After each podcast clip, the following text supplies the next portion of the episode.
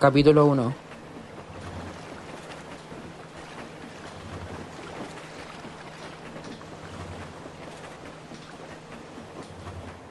Me gusta el aire fresco.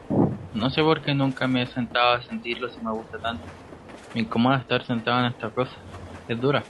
Barrería, pero me podría caer y la mujer que va al lado mío no me da confianza. Nada de esto me da confianza.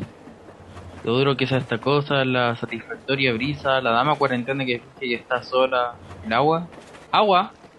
¿Cómo podría ir por el agua un tren como este? O cualquier tren. ¿Y dónde está? ¿Dónde está quién? Venía con alguien. Imagino que irá en una... En otra de estas cosas parecía una vagoneta de tren. De esos manuales pero impulsada por una vela náutica. La mujer que iba sentada al lado mío tenía una textura robusta. En su cara era notable el ceño fruncido. De un momento a otro ya no estábamos en la vagoneta. Ella estaba atada.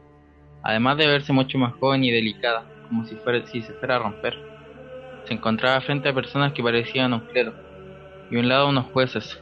Se le condenaba por herejía, asesinato y por una supuesta posesión satánica. A pesar de esto, se encontraba muy serena, casi como si no estuviera en su cuerpo. Finalmente, el veredicto decretado por el juez, una violación correctiva por diez hombres con el fin de sanarla. Luego, sería llevada a la hoguera, por preferencias homosexuales y poner en duda la sexualidad de muchas mujeres y hombres. Además, se le acusaba de adulterio. Era cruel e injusto, en comparación de donde venía. Cuando vuelvo a mirar mi entorno, era yo el que ocupaba el puesto de la mujer en su cuerpo. Por eso estaba tan sereno. Era yo el que estaba en su cuerpo. Enseguida intenté salirme de algún modo. Mi conciencia flotaba encima de su cabeza como si un titiretero, pero ya no tenía el control sobre este. Aunque sentí como la anfitriona del cuerpo empezó a desesperarse y rompió en llanto, soltó un grito desgarrador. Decía, ¡Hermano! ¡Hermano! Con un tono ascendente, y mirando con angustia, yo no estaba físicamente ahí. Lo sabía porque yo nunca viví eso. Mi nombre, Steve. Y... Don. No sabía quién era, pero se me apretó el pecho al pensar ese nombre. Decidí ayudarle y soportar el dolor físico. Estaría con ella hasta el final. Fue entonces que vi detrás de mí a dos personas más. Un niño aparentemente de nueve años, acurrucado y llorando, resonaba su llanto por toda mi cabeza. El otro, un joven muy bajo, aparentaba una sensatez muy notable para la edad que aparentaba. Aproximadamente unos 16 años, irradiaba una aura de tristeza, intelecto y disgusto. Vestía de marino. A mi lado volvió a aparecer aquella mujer corpulenta de la vagoneta. Supe que era la dueña del cuerpo al comparar su parecido. Me dijo, gracias. Ella no es la dueña del cuerpo. Nadie lo es. Sería más adecuado decir que todos somos dueños del cuerpo. El joven continuó hablando. Me dijo varias cosas sobre la mujer que había vuelto a desaparecer de mi lado nuevamente. Ella era la hija de padres de la nobleza, muy poderosos y respetados. Solía tener una hermana mayor que la mimaba y la consentía. Ella, desde pequeña, siempre fue muy enérgica, en todo. No era para nada femenina y se peleaba a menudo con los varones.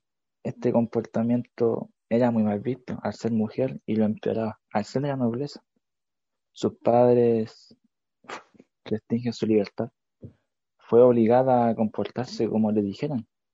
Una mujer que solo destacara por su belleza, pero a menudo discutía con sus padres. No pudo hacer nada al respecto. Su hermano era el único que la entendía y no la criticaba.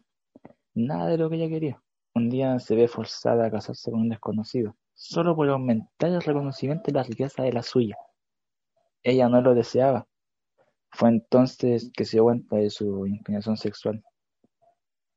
Todo esto porque su esposo no le generaba ningún sentimiento amoroso, ni siquiera un deseo sexual, algo que sí le generaba a la criada, que siempre la trató tan gentilmente. Fue en aquel momento que lo engañó, aunque no sería la palabra adecuada, pues nunca lo amó, ni deseó ese matrimonio. El adulterio era severamente castigado por el esposo, pero como sabes, ella no se dejaría lastimar tan fácil. Fue peor cuando se enteró que lo engañó con una mujer. Amar o realizar algún acto sexual con alguien de tu mismo sexo era impensable. Estaba prohibido. A los hombres se les arrastraba los testículos y les extirpaba junto con el pene.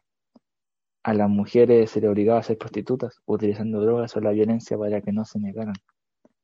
Su hermano, para evitar que pasara por todo esto, la rescató y huyeron. Pidieron ayuda a sus padres, pero estos los rechazaron. Enfurecido, tuvieron una fuerte discusión que la terminó convirtiendo en asesina, que en un impulso le quitó la vida a sus padres. Ella no se sentía culpable, sentía como si se liberara de una carga. Ahí fue la primera vez que me manifesté en su cuerpo, para que no perdiera el control. Los problemas llegaron más adelante, cuando se vieron sorprendidos por los guardias. Ante la desesperación, el hermano asume la culpa. Y desde ahí que ya no lo ve, lo que le generó un pesar tan grande que casi la lleva al suicidio. Yo estoy para evitarlo. Su conducta autolesiva suele ser muy difícil de tratar. En ese momento nace el niño, dependiendo de quién que lo deja. Para hacer justicia de alguna forma por su hermano, se dedicó a difundir sus ideas que acusaban de ideas discriminatorias y excluyentes. Sumando una gran cantidad de ciudadanos que la apoyaban, asesinó un montón de hombres que violaban a las mujeres atrapadas en la prostitución por su extraña enfermedad. Despreciaba fuertemente a esta sociedad. Eventualmente fue capturada, pero esto no le importaba. Había cumplido su, su cometido. Pero no contaba con algo. La fortaleza para soportar el dolor físico siempre fue muy violenta, pero nunca se vio superada y... La conversación se vio interrumpida por una sensación espantosa que acometió en todos mis huesos. Mis nervios se torcían, era la sensación de ser vulnerados. Ya no había nada en mi cabeza. Los llantos habían desaparecido, al igual que las dos personas que me hacían compañía. Solo veía diez monstruos asediando a este delicado cuerpo. Nos quebrábamos, me sentía miserable. Nos sentíamos despreciados. ¿Yo en ese momento tenía algún valor? No escuchaba nada. Solo cerré los ojos a esperar que todo pasara. Si solo sufría yo por los demás, al menos tendría algún valor. Quería que terminara. Apretaba los dientes, gritaba, ya no me salía ninguna lágrima. Todo había terminado. Me dirigía a mi destino a las fauces del dragón para ser devorados.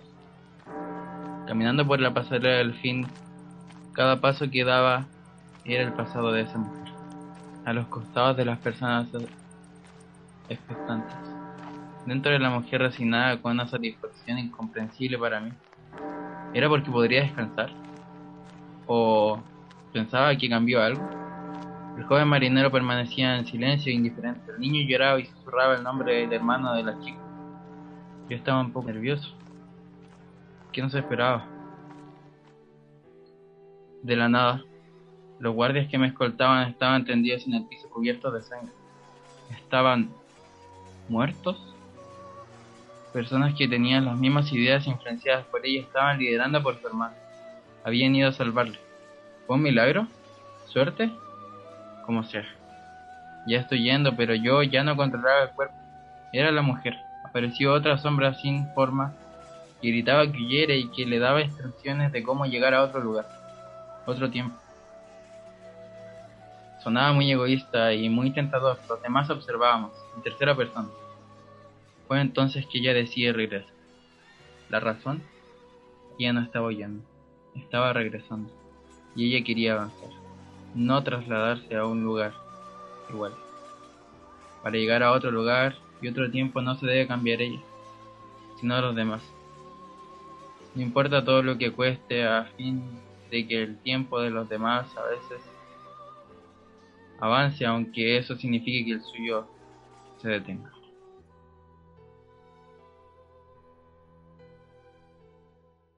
Capítulo 2 Estábamos de vuelta en la vagoneta velero. Esta vez estaban el niño joven detrás de nosotros, aunque no parecían estarlo realmente. Era como que estaban y no lo estaban a la misma vez. Tal vez sea producto de mi imaginación, Lo mismo sucedía con la mujer, aunque se veía más sorprendida por donde estábamos, como si nunca hubiéramos visto una vagoneta. No duró mucho, me distraje porque empecé a escuchar una voz ronca que me marquizó. Ahí pude recordarlo. Era mi hermano. Sí, mi hermano. Estaba en el agua. Tenía que ayudarlo. Me levanté preparándome para saltar al agua, pero cuando me senté me había aprisionado entre varias manos que no veía, pero que sentía como me sujetaban fuertemente desde la Era como si me la fueran a arrancar. Volví a tomar asiento cuando lo hice permanecí expectantemente en tercera persona viéndome a mí mismo con las tres personas de la vagoneta presentes en la espalda, siendo la mujer la más prominente, escuchándome a mí y a mi hermano antes de llegar acá. Si no funciona el plan, acabaremos muertos. Está sobrepensando y no sirve de nada. ¿Qué? Que no sirve de nada. Estamos a punto de robarle al pueblo que nos dio la mano cuando lo necesitábamos. Que nos dio otra oportunidad, Don. También es el pueblo que nos tiene así ahora, Steve. Sabes bien todo lo que hicimos por él y cómo no nos agradecieron. Quien ande por la mar, aprenda a rezar.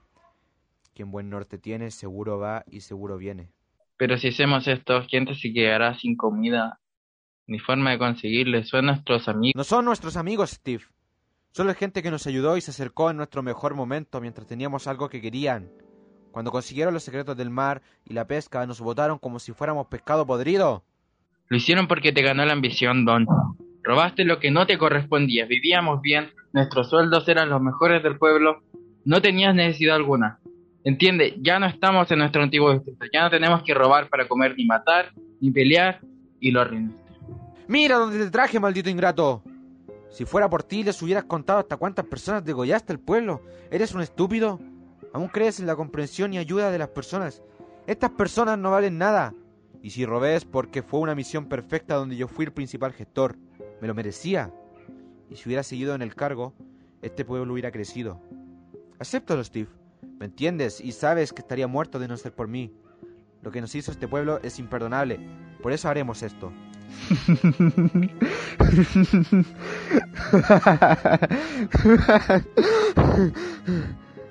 Está bien. Si lo que quieres es caos, yo seré el caos. Deberías agradecer que no te encerraran o mataran pedazos de mierda. Pero la cantidad que robaste alcanzaba para 10 familias. ¿Lo sabías? A fin de cuentas, eres de la misma calaña. ¿Qué diablos? ¿Qué pasa con ese cambio de actitud? ¿Te posee un demonio? ¿Actúas como otra persona? ¿Te aburriste de jugar al héroe? Bueno, da igual. Esta parte de ti parece mucho más sensata y comprensiva. Pero ten por seguro que si me traicionas, te daré de comer a los cerdos. Tu muerte será entre llantos y alaridos. Si quieres dejarme, dilo ahora. No te quiero dejar. Solo que no puedo asumir esto tan fácil como No me abandones, por favor. Si lo Si lo haces, volveré a quedarme solo. Pareces loco, Steve. Te contradices, imbécil. Estás actuando diferente a como lo haces usualmente. Solo espero que no me estorbes. Estaba horrorizado. Vi de primera mano cómo la mujer y el joven marino se apoderaban de mi cuerpo, y posteriormente el niño. No recordaba nada de esto. Yo nunca hubiera podido enfrentarme a mi hermano.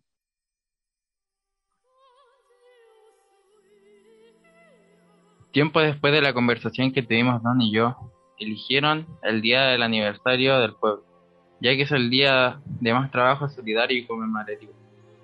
Todos están ocupados ese día, por lo cual era perfecto. Quemamos la casa del gobernador y la de algunos pueblerinos que no habían sido buenos con nosotros. Trajimos el caos y la desesperación al pueblo. En mi rostro, el de él, se dibujaba una sonrisa maquiavélica de gusto y gozo por el asesinato que habían hecho esas personas. La poca confianza que podían sentir se desvanecía junto a sus vidas. No había vuelta atrás. Mientras los incendios mantenían ocupados los demás, Robamos un maletín el cual Don había encontrado en su última misión de pesca. Había robado cosas del maletín, pero lo más preciado seguía ahí adentro. Teníamos su al barco pesquero en el cual solían trabajar. Don sabía que había joyas, pero no sabía en específico qué había dentro de ese maletín. Aunque tenía una corazonada, él necesitaba ese maletín. Sentía que eso lo salvaría y lo llevaría a una mejor vida. Don creía que ese maletín contenía una guía. Solo era una leyenda del pueblo, pero Don tenía fe en que ese maletín fuera el de la leyenda, que te guiaría a otra vida, otro lugar, otro tiempo, la felicidad eterna. Una vez regresamos al barco pesquero, fijamos curso, abrimos el maletín y... ¿No había nada de nada? ¿Nada? Solo había una puñetera de agua oxidada. ¿Por qué tuve que dar término a todas esas vidas? Odiaba el yo. No pude salvar a nadie, ni a mi hermano, ni a aquella mujer, ni siquiera a mí mismo. Recuerdo la sensación que sentía en ese momento. Deseé dar término a mi vida. Ya no podía cargar con ella. Solo quería descansar. Resuena una voz entre gentil y malvada que viene del maletín en mi cabeza. Me prometía la felicidad. Me tentaba tal como Satanás tentó a Me estaba dejando llevar por mis oídos. Arrojé todos los suministros que habían preparados en el barco. Tomé la daga, tal como me susurraba la voz. Era como si esa cosa tuviera previsto que mi hermana me atacaría. Le planté el puñal cerca del estómago antes de darme cuenta que fui empujado por la borda. Estaba suspendido en el aire, cayendo al tenebroso mar. Nunca le tuve miedo, pero hoy parecía más feroz e indomable que nunca. El abismo me absorbía. Me pregunto, ¿qué le habrá pasado a mi hermano? Capítulo 3. En una isla cercana a Estados Unidos, 1960. Ya han pasado 15 años del fin de la guerra. Mi padre era un oficial de las Fuerzas Armadas Navales de Estados Unidos. Tuvo que librar la batalla de Midway contra Japón en la Segunda Guerra Mundial, en la cual falleció. Me habían dicho que era por la paz. Nunca lo conocí, pues era solo un bebé de un año. Siempre he sido destacado en mis estudios. Obtuve todos los años hasta ahora el máximo en las calificaciones, pero esto causó que mis compañeros sintieran envidia de mí. He tenido que soportar burlas porque era demasiado alto, delgado, para alguien de mi edad. Y el hecho de que mi padre ya no esté conmigo y nunca se haya casado con mi madre solo alimentaba a ese odio apareciendo comentarios como bastar u otras burlas que me encolerizaban, pero lograba tranquilizarme. Al menos así era hasta ahora. Al menos así era hasta que una figura femenina apareció de la nada en mi cabeza. Le tenía miedo, porque se apoderaba de mi cuerpo, haciendo lo que quisiera. A menudo ella golpeaba los matones que usaban de mí en la escuela, que hizo que mi reputación empeorara. Me empezaron a excluir de los grupos y creían que era el típico rarito que sabía mucho. No dejé que me afectara. Sabía que en el fondo lo hacía para protegerme. Aún así, me sentía un poco solo. Quería que alguien me hiciera compañía. Mi madre estaba enferma. Aún así, tenía que trabajar. Lo mismo sucedía con mi abuelo. Cada vez que me quedaba solo sentía una angustia enorme. Antes no sucedía, pero desde que llegó esa mujer escucho llantos de un niño, siento toqueteos en mi extremidad, soñando con mucho sueño. No me siento dueño de tener mi cuerpo de 18 años. Es como si fuera una nube que apenas controla mi cuerpo por, medio de hilos. Ya de decidir qué rumbo tomaría mi vida a partir de ahora.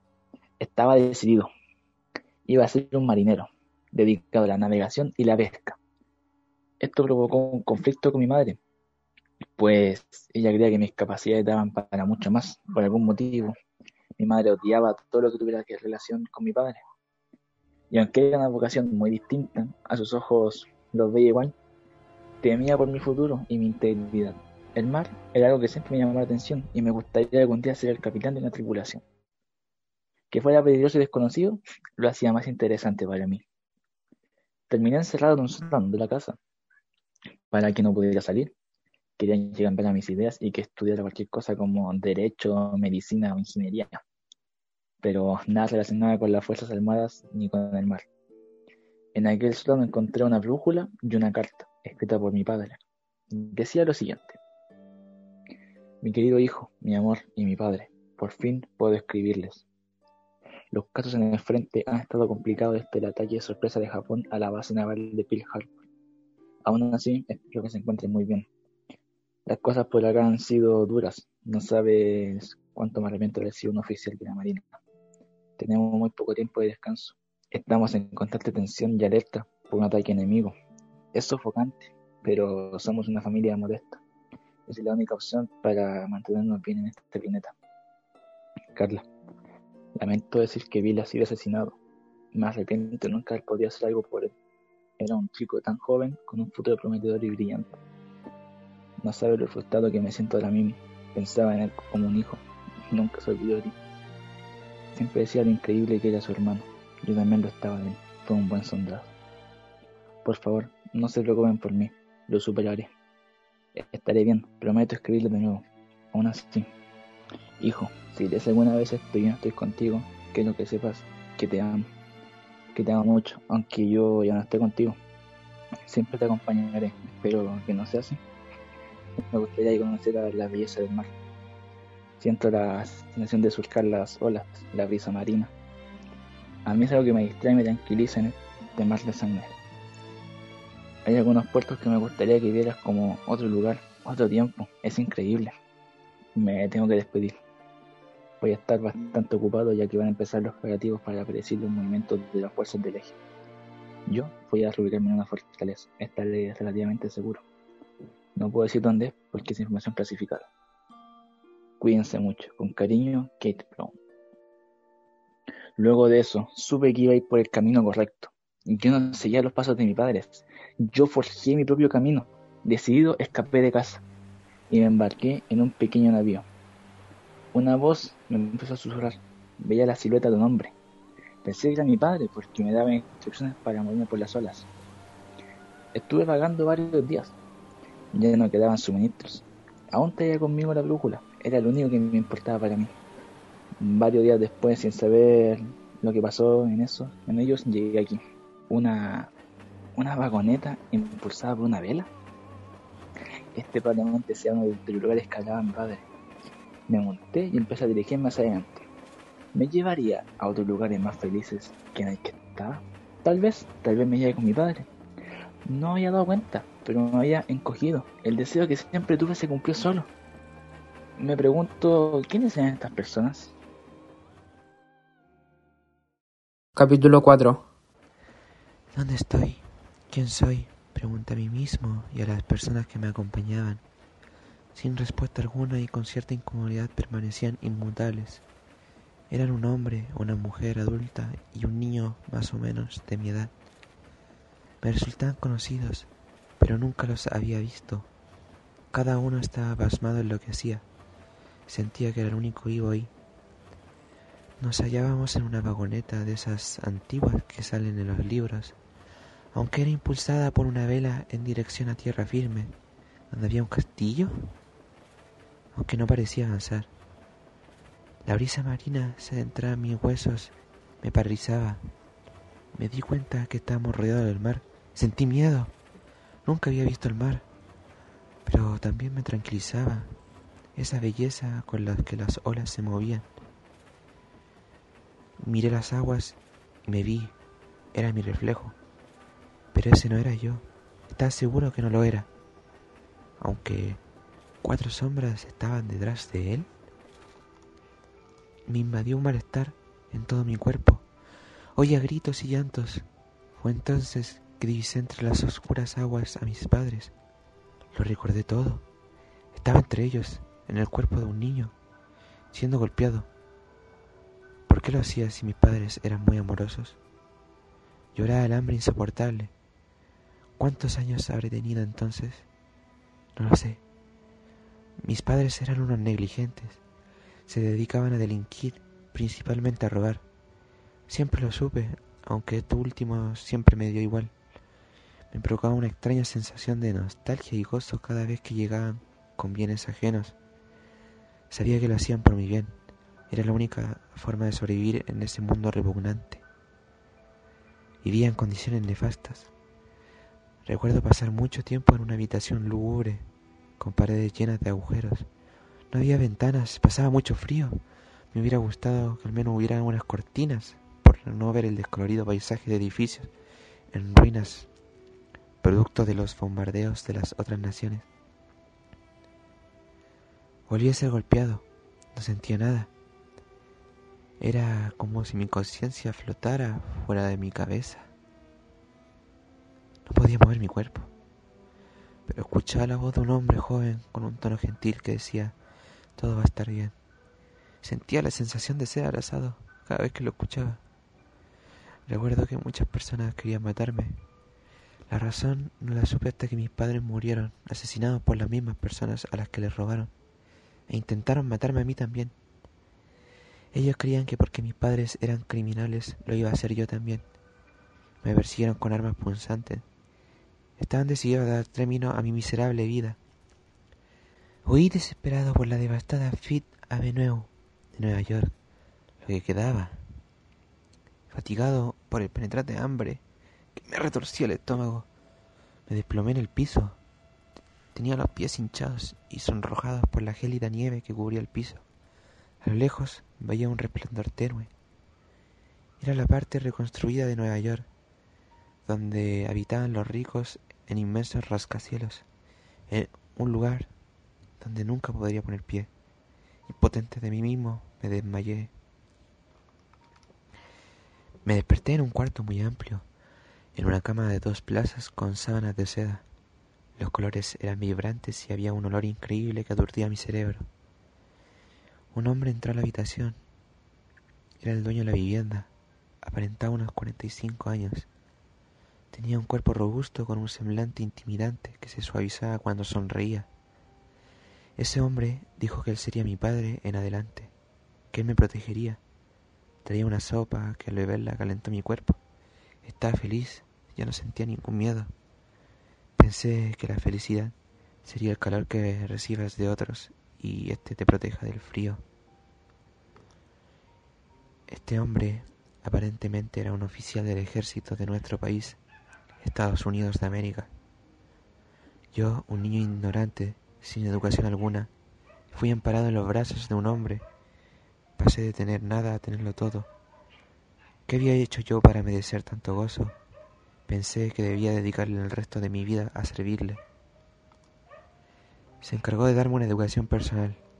Me dijo que hace 23 años fue el fin de una pandemia mortal que terminó en la muerte de más del 40% de la población de aquella época, que aproximadamente eran unos 3.400 millones de personas, donde en diferentes países la falta de recursos provocó una guerra civil entre clases. El planeta estaba encaminado a su destrucción. No había alimento, el suministro de agua era muy limitado y la sobrepoblación era otro problema. Sin descuidarse de la enfermedad, que evolucionó progresivamente, causando la desesperación y angustia de la humanidad, aunque no era muy peligrosa si se tenía el cuidado necesario, acabó siendo imposible de tratar, debido a las pésimas condiciones sanitarias producto de las inevitables muertes del personal médico expuesto constantemente al virus. Posteriormente se generó un rebrote de enfermedades mortales que a pesar de tener curas y tratamientos, la falta de expertos de la salud, la alta demanda de antibióticos, de tecnología dio inicio a la masificación de la pandemia. Estados Unidos, mi país se llamaba así en ese tiempo, creó dos curas a todos los males suministrada de forma aérea. La primera se denominó el perdón de los pecados donde se salvó a los habitantes de Latinoamérica, y la segunda, descontaminación, que eliminaría cualquier virus. Tiempo después, Sur y Centroamérica fue absorbida por Estados Unidos. Hoy en día estamos en conflicto bélico con otros cinco estados a raíz de invasiones mutuas por los recursos minerales. Además, se generó una competencia de desarrollo armamentístico masivo con niveles destructivos amenazantes. Mi padre es un mayor retirado. Ahora es instructor en la Academia para Oficiales de las Fuerzas Armadas. Me pidió que no entrara al ejército. Yo respeté su deseo. A cambio seré un escritor. Era un sueño frustrado que él tenía. Yo lo volveré realidad, aunque nunca me gustó la lectura. Pero a un amigo mío sí. Vestía un traje de marinero.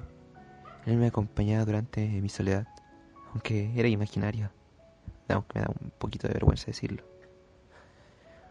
Mi padre dijo que había algo mal conmigo. Fui llevado a un psiquiatra. Se me bombardeó de medicamentos que no sentía que me hicieran bien. Las voces que hablaban a menudo empezaron a apoderarse de mí. Había momentos que despertaba en lugares donde yo no había dormido. Pensé en mis antiguos padres. Cada vez que lo hacía sentía un fuerte dolor en los ojos y los dedos. A pesar de que formaron un tercio de mi vida, ya no los recordaba mucho, pero sabía que eran buenos. Tú lo mataste, tú lo mataste, tú lo mataste.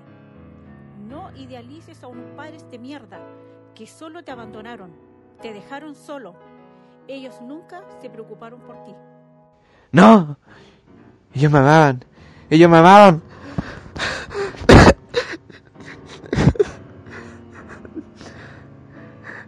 Esa mujer sentía que no se equivocaba. Pero yo no recuerdo haber hecho eso. Ni que ellos me lo hicieran. Yo amaba a mis padres. Yo, lo amaba, yo lo amaba. Yo los amaba. Empecé a adoptar una conducta autolesiva. Me quemé la mano con un fósforo. La mujer, en vista de que la desafiaba e intentaba oponerme a ella, se apropió de mi cuerpo, haciendo cortes en el brazo. Suelo olvidar muchas cosas. Solo recuerdo que mi amigo imaginario y el hombre gentil la detenían. Mi padre se demoraba mucho en volver. ¿Dónde, ¿Dónde estaba? Debería estar conmigo.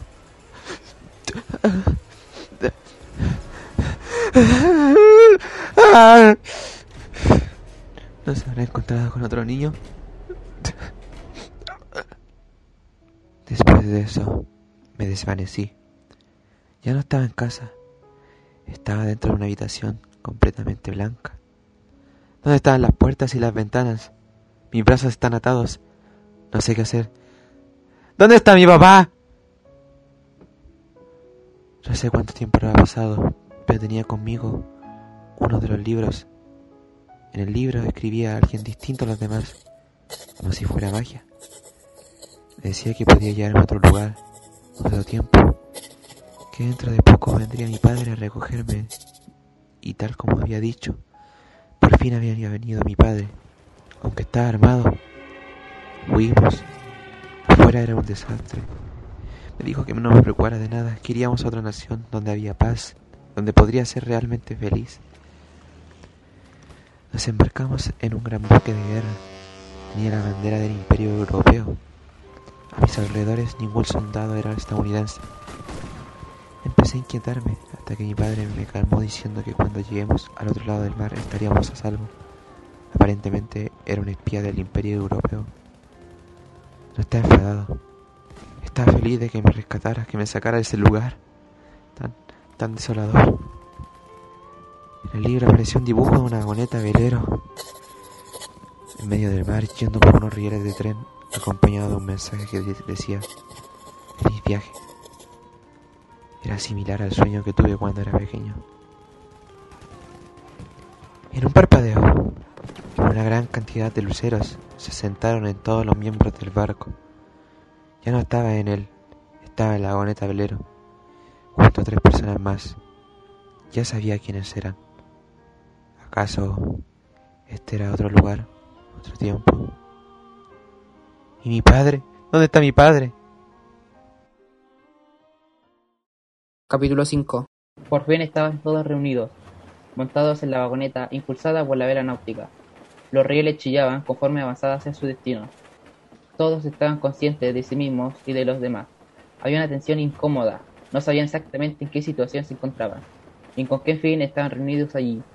Solo uno se atreve a iniciar una conversación. Mm, bueno, digo, hola, un gusto. Soy Steve. Solía dedicarme a la pesca y... Ya tan formal. Seguro todos nos conocemos. El nombre de saludo no tiene importancia ahora. Me puede llamar Dara si gustas. Mm. Yo me llamo Isa. Ese fue el nombre que me puso mi padre. No tengo más nombres. Brigitte, recuérdelo, no lo volveré a repetir. ¿Alguien sabe cómo terminamos aquí? No. Yo aparecí de repente y ustedes estaban aquí. Yo llegué acá navegando, aunque no tengo el mismo aspecto. Yo no recuerdo mucho de lo que pasó, solo recuerdo que me vi envuelta en una batalla. ¿Puede ser que estemos muertos?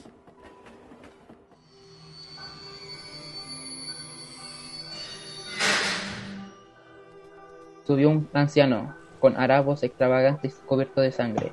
Estaba encadenado de las muñecas y de los tobillos, además de llevar vendados los ojos. Me alegra que estén aquí, todos reunidos, llevándose tan bien entre ustedes. ¿Quién eres? No tienes por qué ponerte a la defensiva.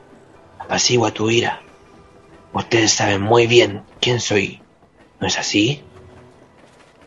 ¿Somos? ¿Somos ¿Las La- mismas personas? mismas personas? Casi acierta. Pero eso está totalmente errado.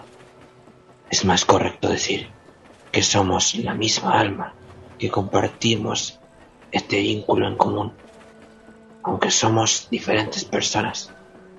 Es decir, somos la misma alma disociada en distintas personas e identidades. Ustedes están unidos por ese vínculo, pero son seres independientes. Cada uno vivió su propia vida en distintos lugares y tiempos, mundos completamente diferentes, unidos por su alma, su persona de forma inconsciente fue apoyar a la otra que necesitaba de su ayuda. Si esto realmente fuera cierto, ¿cómo sería posible? Te lo acabo de decir, pero si andamos más, sería básicamente que el alma se encuentra exenta de la muerte. Es el origen de la vida, pero no es la vida en sí. Pues todo lo que tiene vida alguna vez tendrá un fin. La vida es representada por la persona, su espíritu. Y a la vez, la persona es característica por sus recuerdos, su forma de vida, su familia. Es lo que te define y te forma como una persona. Si no tienes ningún recuerdo, no eres una persona. Eres solo un cuerpo con un alma. Estás muerto en vida. También el alma se encuentra fuera de los límites del tiempo y el espacio. Por eso es posible que existan a la vez. Su alma no se encarnó en diversos mundos paralelos con el fin de encontrar otro lugar, otro tiempo, donde pudieran encontrar la felicidad. En gran parte, que ustedes coincidieran en este mismo lugar y tiempo es producto de mis acciones. Lo mismo sucede con que sus almas se encontraran en su conciencia, disociando cuando aún vivían. Espera, ¿eso quiere decir que estamos muertos? No, ustedes están vivos. Aún recuerdan y generan más recuerdos. Eso significa que siguen vivos. Entonces, ¿tú eres el responsable que hayamos tenido que sufrir tanto, mal nacido? Eso me lastima un poco, aunque en parte tienes razón. Verán, yo soy un hechicero. Pasé casi toda mi vida buscando cómo alcanzar una vida eterna y cómo predecir el futuro. Terminé utilizando magia negra, un tabú en el mundo de la hechicería, pero logré llegar a una conclusión. Si lograra crear mi alma simultáneamente en el mismo lugar y tiempo, podría transferir mis recuerdos a esa alma. Significa- significaría que podría fusionar los míos con los suyos. Obtendría la inmortalidad solo cambiando de cuerpo. Y si lograra crear un vínculo lo suficientemente fuerte, podría trascender el, el tiempo, absorbiendo recuerdos del futuro. Fue un completo fracaso. Logré que la alma existiera simultáneamente, pero en distintos mundos. No me servían esos recuerdos. Tampoco podía encarnar mis recuerdos en esa alma al no existir en el mismo espacio. Entonces, ¿qué es este lugar? ¿Con qué objetivo estamos acá? Este es el mismo lugar y el mismo tiempo donde se encuentra nuestra alma. Básicamente es el subconsciente. Por eso sus apariencias, edades y actitudes es como realmente son. Aquí son ustedes mismos, como querían ser. Aquí no existe el cuerpo. Creo que llamarlo objetivo no sería correcto. Aquí ustedes no cumplen ningún rol como cuando estaban disociados. Acá es donde ustedes pueden ser felices. Aún así, ¿cómo vamos a ser felices después de todo lo que vivimos? Pasamos por momentos que quisiéramos olvidar. Si no hubiera momentos negativos, no existirían los positivos. Si no existen recuerdos, no existe la vida.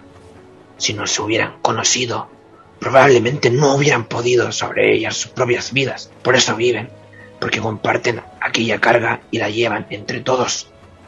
Solo queda seguir viviendo, cargando con aquellos recuerdos negativos, y solo los momentos felices pondrán endulzarlos hasta que sean sanados por completo. Aunque endulzar demasiado un té no sea bueno. Al contrario, en este caso, sería lo único que los salve. Acepten estas palabras de un anciano que comprendió que la vida eterna está en la muerte. El anciano desapareció. La vagoneta empieza a chirriar. Todo se empieza a apagar y a desmoronar. De una forma tan calmosa que no pareciera que se desmoronara. La vela se enrolló. Las olas permanecieron quietas. No había nada. Ni brisa. Ningún ruido. Ninguna persona. ¿Acaso este es otro lugar? ¿Otro tiempo? No. Esto no era ni lugar ni tiempo.